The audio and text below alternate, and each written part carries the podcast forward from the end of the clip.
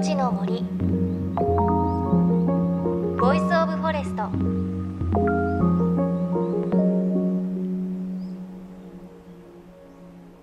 おはようございます。高橋万里恵です。夏が終わりを迎えますよね。と言っても今年はまだまだ残暑が長引くようです。9月もじめっと暑い日がまだまだ続きます。ただこの時期はセミの声だんだん減ってきてだんだんあの夜になると虫の声増えてきますよね。秋の声に変わってくる感じがします。我が家のお庭でも夕方から夜になるとスズムシやコオロギあとトンボの姿を見かけるようになりました。だんだん秋へ向かっていくこの季節は涼しくなって少しほっとしますがなんか夏が終わってしまう夏休みが終わってしまうというような少し寂しい感じもします。皆さんも秋の気配感じているでしょうか？JFN38 局を結んでお送りします。命の森 Voice of Forest。この番組は森の頂上プロジェクトをはじめ全国に広がる植林活動や自然保護の取り組みにスポットを当てるプログラムです。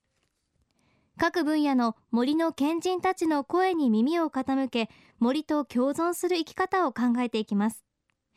さあ今週は日本人にとって特別な森に皆さんをご案内します。三重県伊勢神宮の森です。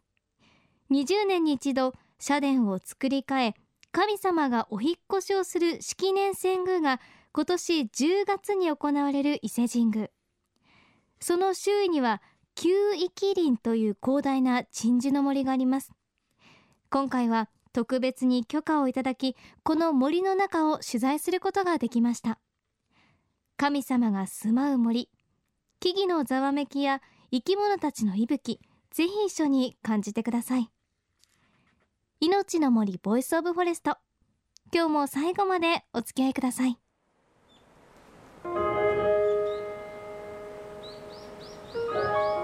の森。 Voice of Forest。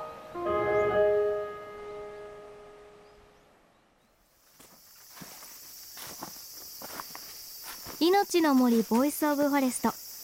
今日は伊勢神宮を南側から包み込むように広がる神宮の森のレポートをお届けします。今回取材で入ることができたのは伊勢神宮の内宮の南。上地山という山を覆う森です。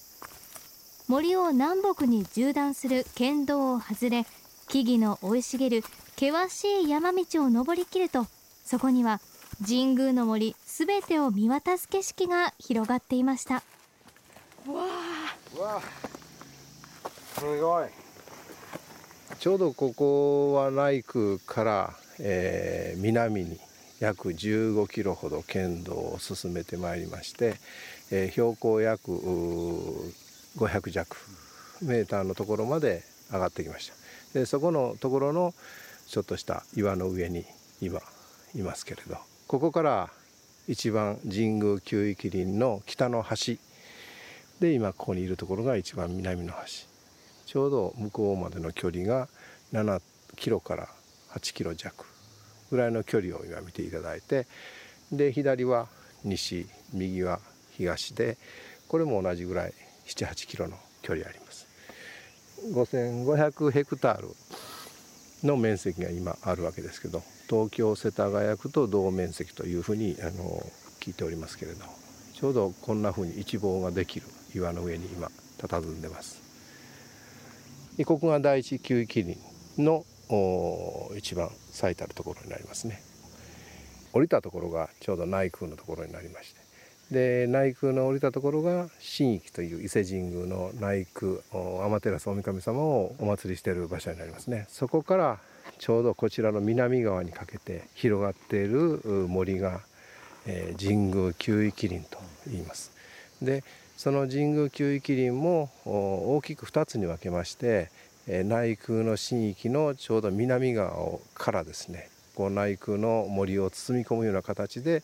えー、南に広がっている林なんですけれどその部分が第一旧域になります。で、えー、それからさらに南の方に来ると今いるところから眼下の下辺りのところが、えー、第二級域林という林になります。で、えー、内空の森は生木は切らないと金伐林になってそれからそれを取り囲むようにあの広がっている森第一級域林も新域同様生木は切らずに自然のままの自然林という形で守っているところですね。この第一級域林または新域のところでこの伊勢の地特有の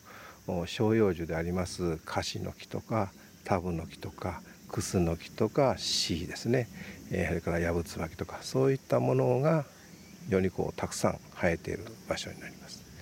それからそれから奥の南にかけては第二級域になりましてここでは式年遷宮に使われますところのヒノキを200年間かけて育成している場所になります。でここの林の一部からこの第62回平成25年今年の10月2日5日の日に行われます下空内空の式年遷宮ですけどこれの御用材社殿を建て替える御用材にこの林の中から生産をいたしまして、えー、使っていただきました。その林がちょうど目の前に見えているということになりますね。ご案内いただいているのは伊勢神宮営林部倉田勝彦さんです。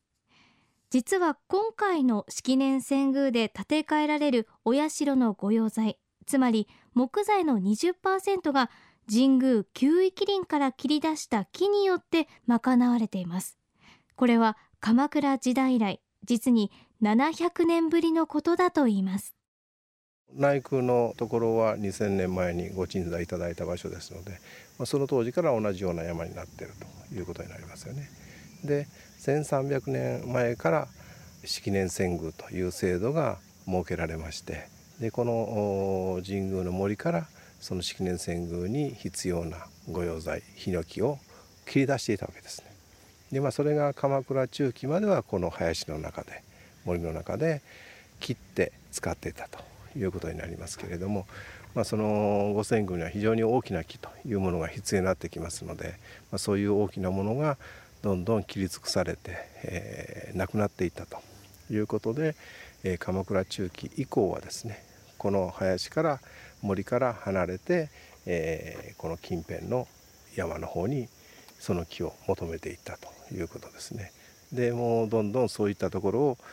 求めていったんですけどだんだんなくなってくると奈良県とかあの愛知県とかいう方向にこう木を求めていきまして今では、えー、岐阜県長野県の木曽のお山から今木を分けていただいておりますけれど20年に一度の式年遷宮で相当な数の木が切られて、まあ、鎌倉時代はまだ植林の技術や知識もなかったため旧域林からは大きな木は減る一方だったということなんですね。そして伊豆川の氾濫をきっかけに大正12年伊勢神宮は災害に強い森を育てるのと同時に将来の御用材を再び旧域林から賄う計画を立てました。この計画は200年かけてヒノキを育てるものなんですが今回の遷宮ではそれに先駆ける形でおよそ90年前に植林されたヒノキが御用材の一部として使われています。またこの計画にはこの美しい森の景観と山肌から染み出て森を伝う水の流れを守る目的もあるといいます。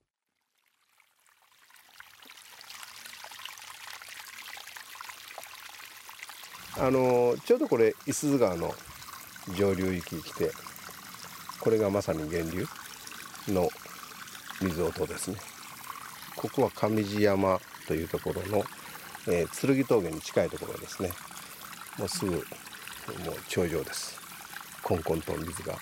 いい音出しながら湧き出てますので。何キロ行くだろう？1415キロ下っていって五十鈴川のかかってる宇治橋のところまで。流れ着きますねこの水が。本当にこういう水がこの森から生まれてるということは分かっていただけるかなと思いますね。